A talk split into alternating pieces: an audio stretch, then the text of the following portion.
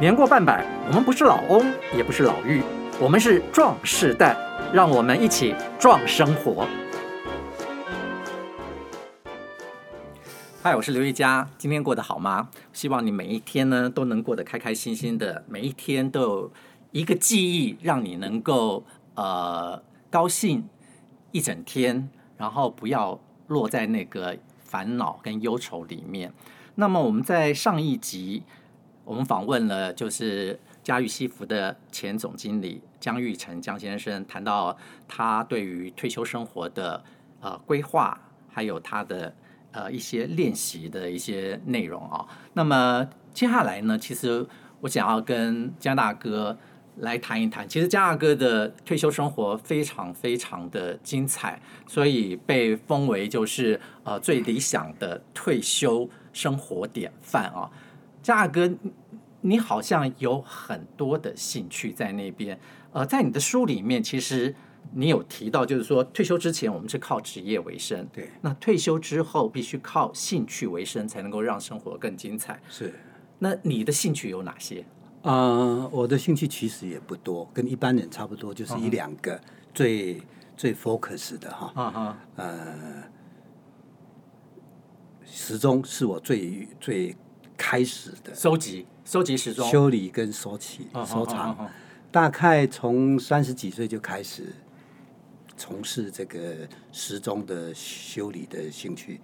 我能不能先问一下，你为什么三十几岁开始对修时钟这件事情产生了兴趣？这个好像每个人都有他他从很小的记忆哈。我我记得我。非常非常小的时候，我家有一个小时钟，机械的，嗯嗯，哎，坏掉了，啊，里面有很多齿轮。那以前很很少会有玩具嘛，我就拿那个齿齿轮来当陀螺，十几个，看哪一个先倒，旋转，是是是，有这样的感觉就开始，因为刚，另一方面又我自己又是念机械设计的，嗯，呃，我念了十几年的机械工程，嗯，所以它也是我的专长，哦，是，因此。呃，配合了我的专长跟我的兴趣，始终这应该已经收藏了三四十年了哈。嗯。呃，这个兴趣是我一直以为他会伴伴我一生了。嗯嗯嗯。结果我我我是一个非常幸福的人。我在从小还有另外一个兴趣就是绘画。啊，是是，画画。所以我在五十岁的时候突然决定说。这么喜欢的兴趣，为什么不不去参与？为什么一直排斥呢？嗯哼。后来我也在五十岁那。你小时候为什么就不画了？我小时候是因为要考试读书那些吗？嗯、呃呃，不是。不管是家庭、社会还是自己，都有感受到画画这件事情活不下去，可能会让你活不下去。OK，所以那个时候就先停下来。可是那个是你小时候就对画画是有相当的兴趣，其实是有相当的兴趣，但是是一直你到五十岁，一直迟到五十岁，对我你才开始去学。我有一个经验哈，我把这个经验跟大家分享。嗯、我五十岁到师大的这个就是呃，对社会就社会大学这样子的去学画画的时候，我跨进那个门，呃，几乎是噙着眼泪。为什么我会这样子呢？我说这么容易的事情，我们迟疑了五十年才去做，年上了以后，到今天从此再也没有见，它变成是我人生，你已经放不掉了，已经放不掉的第二个最精彩的生命兴趣。我们回过头来听你谈你收集这个时钟。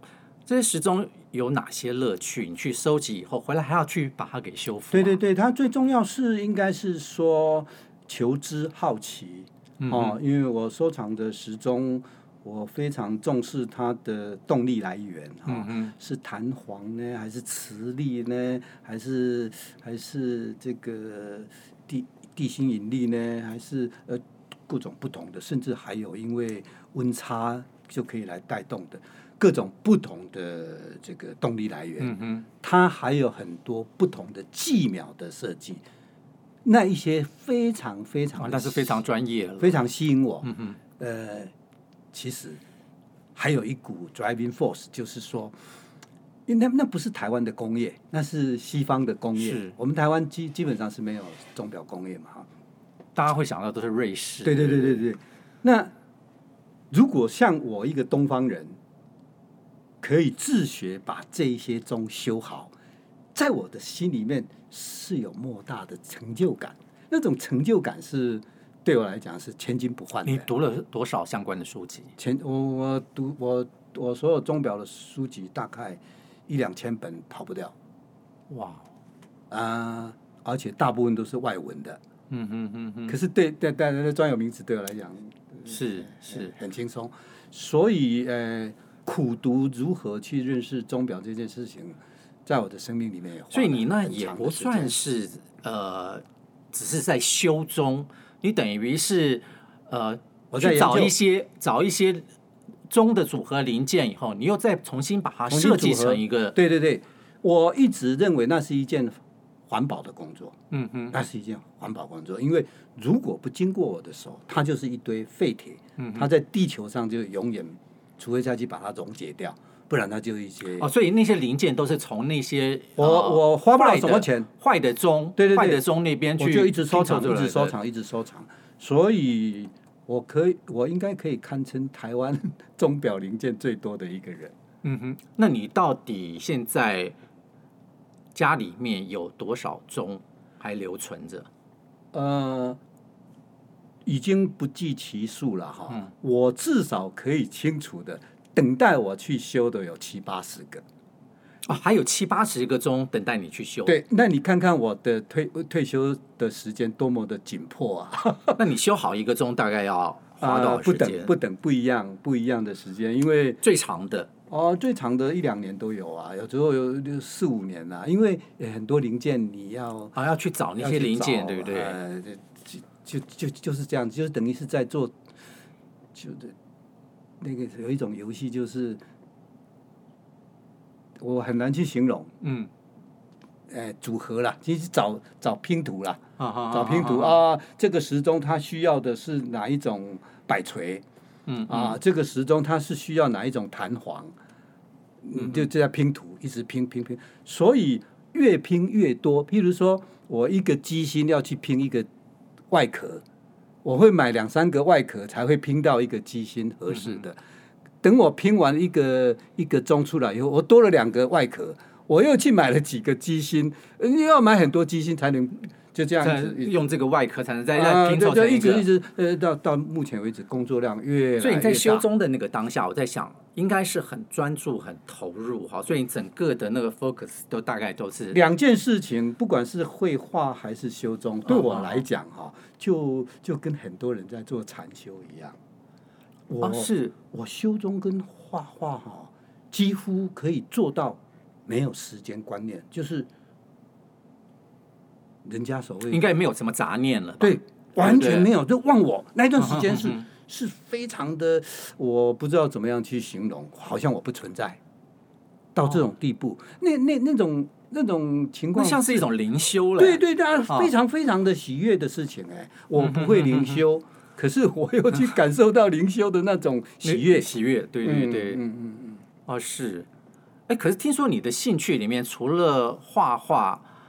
画画，还有这个修钟之外，收集钟之外，你还喜欢去呃生呃昆虫还是昆虫摄影？昆虫摄影，昆虫摄影其实是这样子哈。我们刚刚说退休有三个元素，大部分的人都在注意退休金。嗯，我特别注意的是兴趣跟健康。是，我的昆虫是为了我的，我的昆虫拍摄是为了我的健康，所以我因为你要走进山里，我要走进山里面。每一次的登山，每个人都会找理由的，尽量，因为登山是很难的事情嘛。呃，今天是天气不好，嗯，可能会下大雨，登山有一点危险。嗯嗯嗯。太阳如果出的很大的话，又觉得会晒黑，太热，太热。嗯。所以我就因为这样子去想到一个鼓励我自己登山的副产品，就我为什么不来拍拍摄昆虫？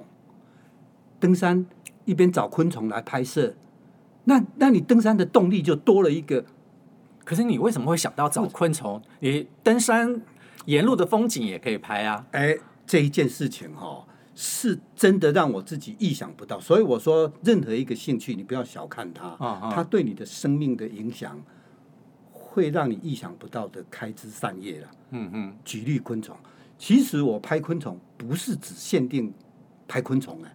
没有那么简单，我是限定要求我自己要拍一百种昆虫的交配镜头，交配镜头啊！你为什么要给自己那么难的一个功课？这样这样，因为 因为健康对我来讲，登山对我来讲，对我的健康非常的重要。如果我去挑选一个呃可以持之以恒的艰难的工作，对我的身体是有帮助的。因为你登山啊，你去找到昆虫是不难。你你还要去拍摄昆虫交配？对，可是因为拍摄昆虫交配哈，让我的呃，那个时候我还在工作嘛哈，嗯，让我的职场，让我的生命，嗯，产生了非常大的变化。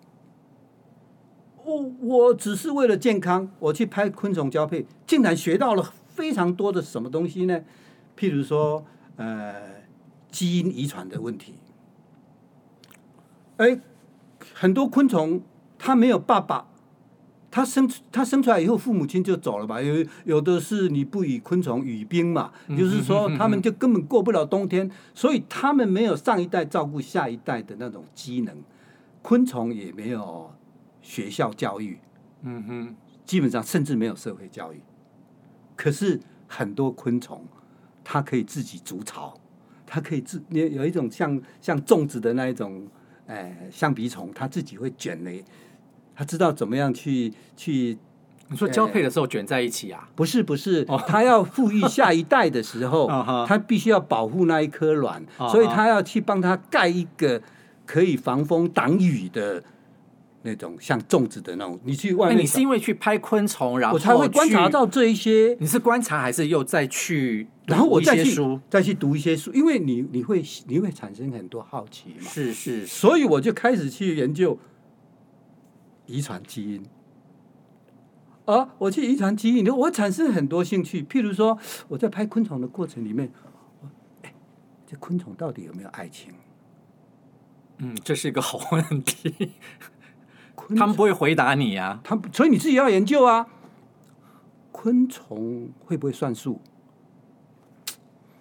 我们人类生病的时候有医生，嗯，昆虫生病的时候怎么解决？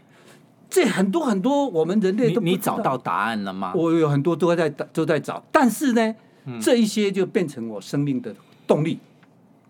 我活着的就要追寻这一些，我的我的问题越多，我的答案解决不了，对未来的日子。就会更丰富。对，你就要不断的去找。我就不断去找。对，我的心不死，嗯嗯，我的时间就不死。啊，是是是，这是这是我再丰富自己的方法之一啦。嗯哼，但但但很遗憾的，我到现在还拍不到一百种。你拍了多少种？大概七十几种。那也很多哎，七十几种昆虫交配都让你拍到。对呀，好好啊，呃，那个拍摄的过程有很多。啊，你那个其实我都觉得这都可以去开展嘞。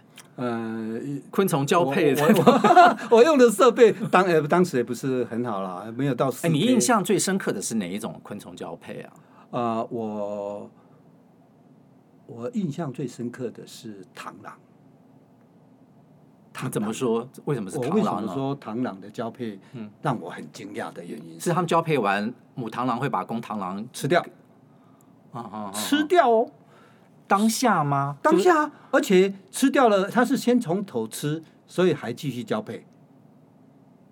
所以我刚刚、哦、是这样子啊，是啊，所以我刚刚才会说，我很好奇，在问他们有没有爱情？那个是不是叫做爱情？它只是为了繁衍下一代吧？它蛋白质，对不对？嗯哼。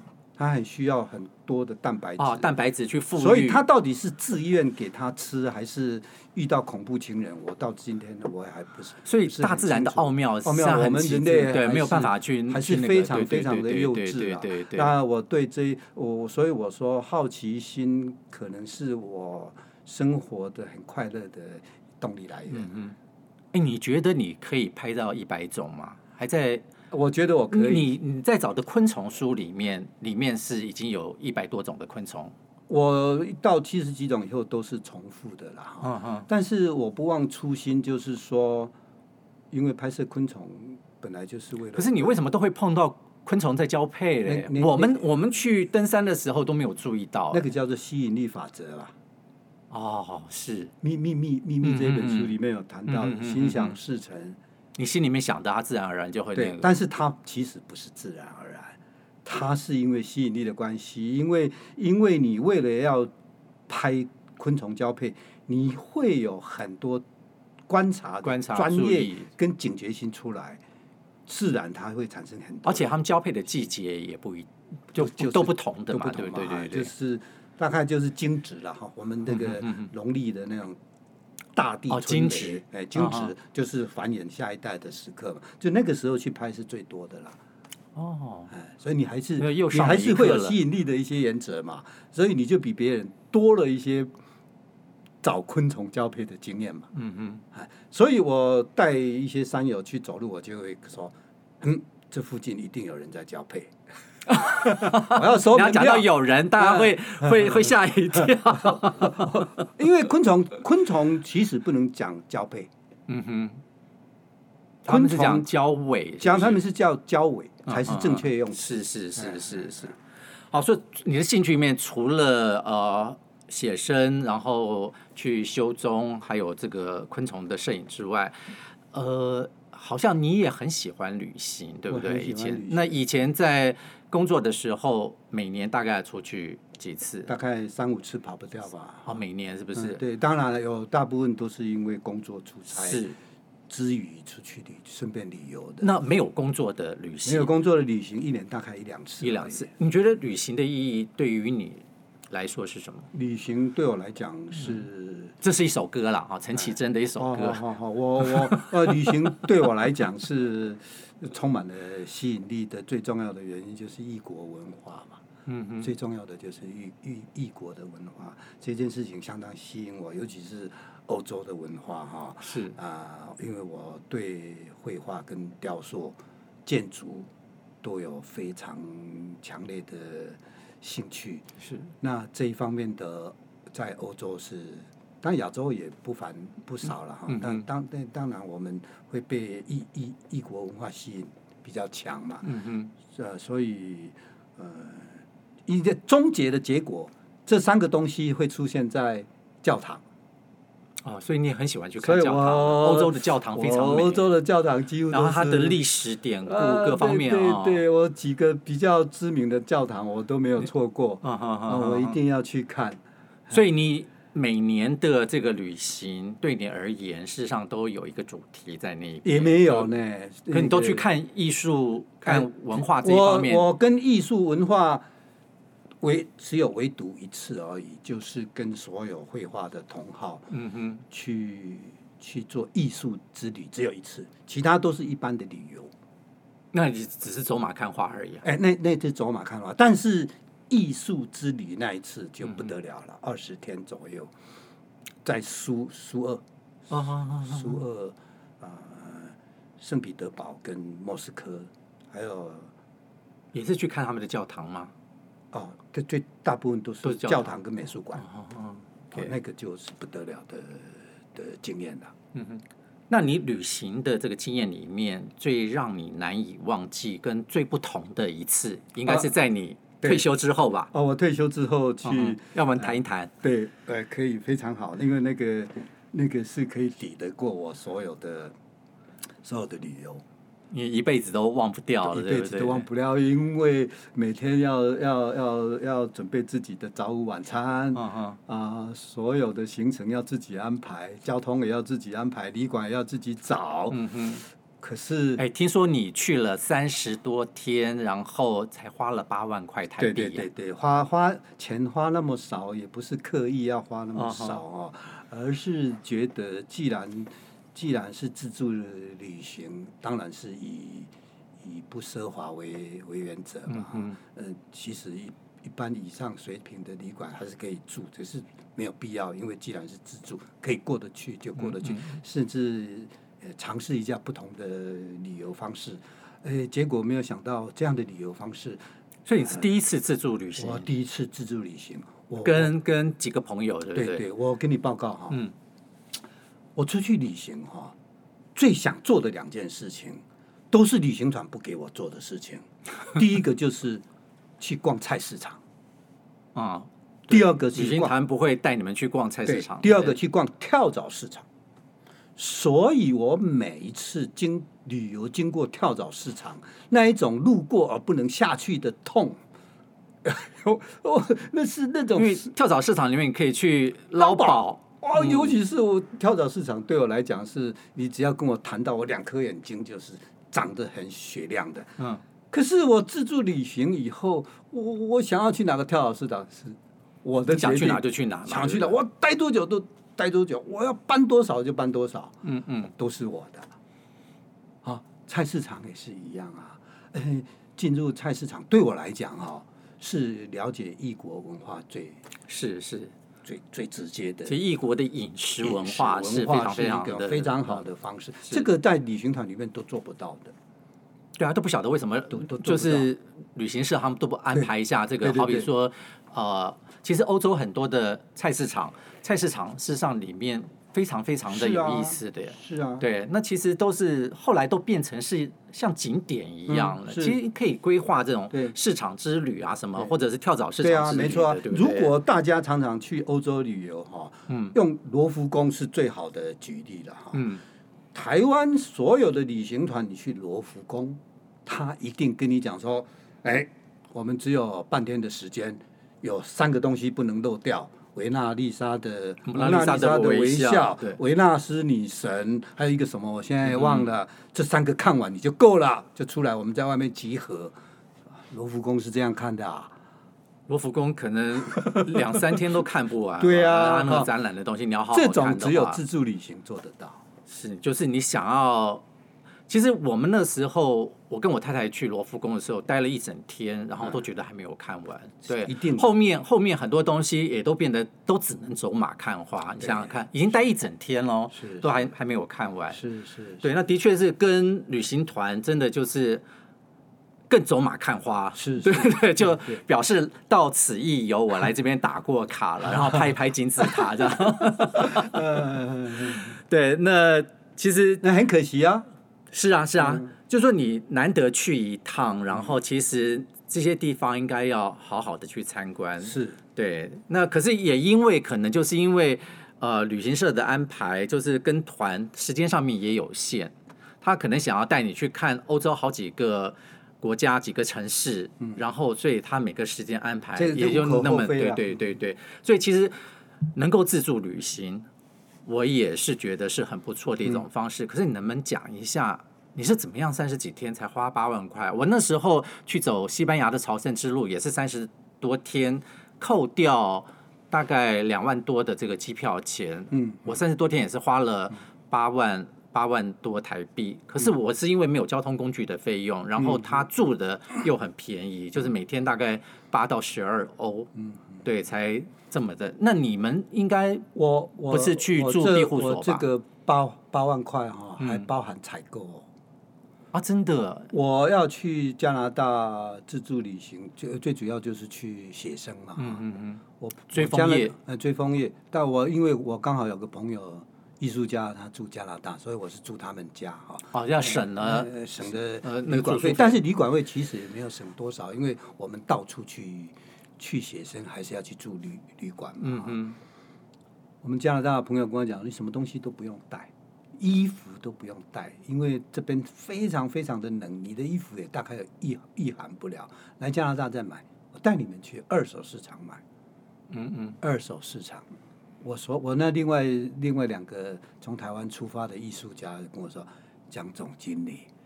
嘉义西府的总经理跟我们一起来买二手市场，我说我我我我我没有这种概念，我我觉得这是地球的维护，呃，环保环保，嗯，为什么二手市场我不能买呢？所以我几乎所有的御寒的裤子啦、鞋子啦、雪可以踏雪的那种鞋子啊，买当地的，当地买，而且都是在当地的二手市场买。我今天印象还非常深刻哈，嗯，一呃一块加欧呃加币哈，大概是二十五台币欧元哈，那么二十五块台币。我记得我买任何一条牛仔裤，嗯，或者是其他的，平均都是大概，呃，十块十块钱加币，就是上下，你就可以买到，就是二手牛仔裤，你就可以买到很好的牛仔裤了。而且他们的可能防寒的是按照当地的那个情况，是而且有是真的能够防寒，很多都是没有穿过的嘞，也也也有买到没有穿过的，因为。很多人都是有购物狂，是是是，哦，所以其实你会发现，其实旅行其实呃，有的时候真的也不需要花那么多钱。是，当然，你如果是讲究的是那种精致旅游，你要吃好、穿好、住好的话，你当然可能去一趟旅行就可能花上那几十万都有可能。嗯，可是你如果是真的只是啊、呃、去旅行，是想要去看你想看的东西，嗯、去体验当地的生活的话。事实上是不需要花那么多钱的。我不重视旅游品质，嗯哼，我重视旅游内容。内容，那其实内容也是品质的很重要的一环。对对对。那今天因为时间的关系呢，我们就跟呃江大哥聊到这边啊。其实事实上，江大哥的人生非常非常的丰富哦，包括他的职场的经验。我们希望下一次有时间，想要听听你的职场管理学。哦，不敢，没有什么管理，没有什么经验。好，今天谢谢江大哥。好，那听众朋友，我们下次见喽。